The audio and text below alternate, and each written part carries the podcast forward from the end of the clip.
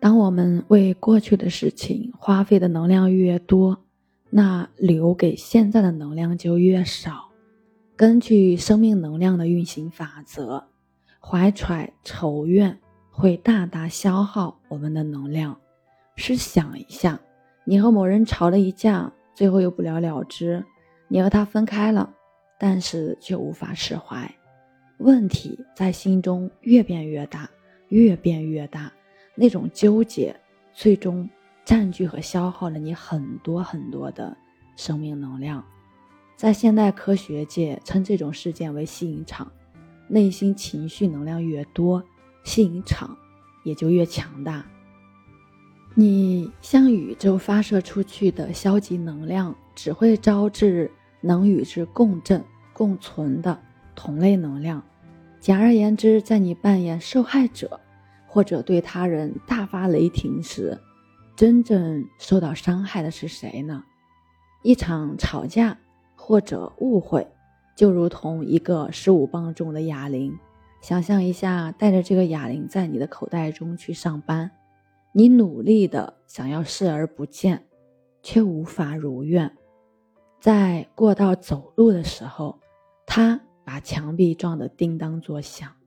在你坐下的时候，他狠狠地砸在椅子上，你起身，又感到他在拖拽你的衬衫和裤子。只要他在你口袋里，你就不可能忽略这个该死的哑铃。它消耗能量，同时吸引着你的注意。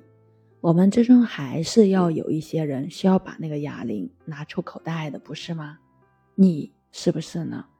如果你和某人的关系破裂了，即使你认为自己也是对的，也向他道歉吧，为了自己好，释放那些能量，原谅他人吧。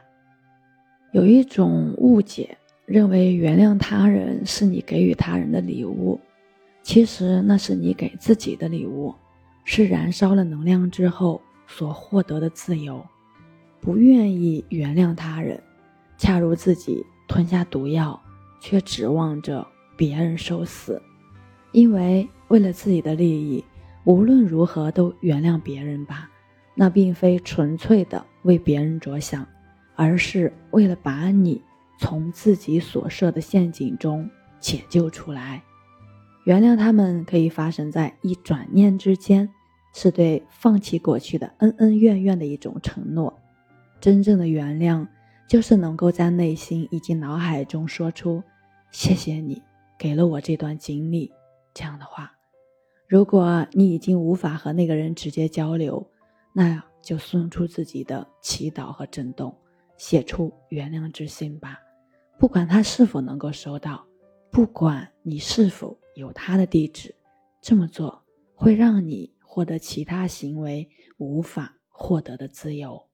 如果你认为自己生活中出现的问题是由外界的事物引起的，那这种想法。本身就是个错误，因为你是在放弃自己的能量。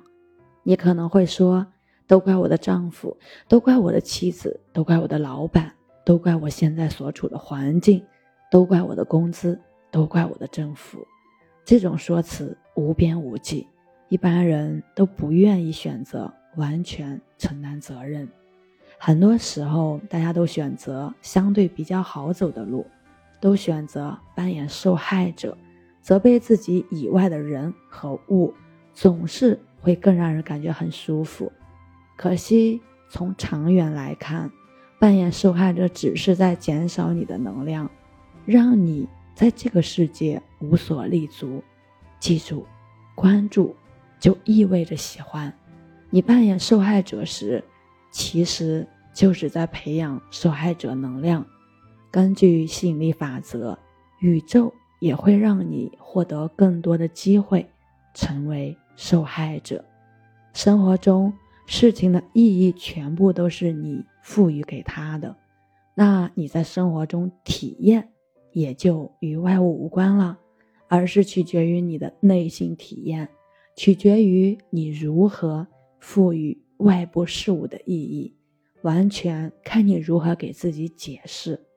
这是更深层次的一种责任，主动的承担责任，需要勇气，要为发生在自己身边的事负起责任，也需要勇气。让我们把责任的标杆抬高一下，让我们为生活中每一件事都完全的负起责任吧。是的，你没听错，每一件事情，即使那件事情不是你的过错，因为到现在你已经明白了，生活中是否犯过错并不重要，重要的是结果。当你能够承担起全部责任时，就能够收获好的结果。我们之所以对旧爱不能释怀，之所以自怨自艾，部分原因或许是因为在分手或者悲剧发生之后，我们常常不能重拾自己的身份与和谐，而是陷入了消极的能量之中，无法自拔，将注意力集中在他人身上。白白的将自己的能量给了那些人，所有的心思和精力都放在了过去，同时你个人的能量也就源源不断的被送回到了过去。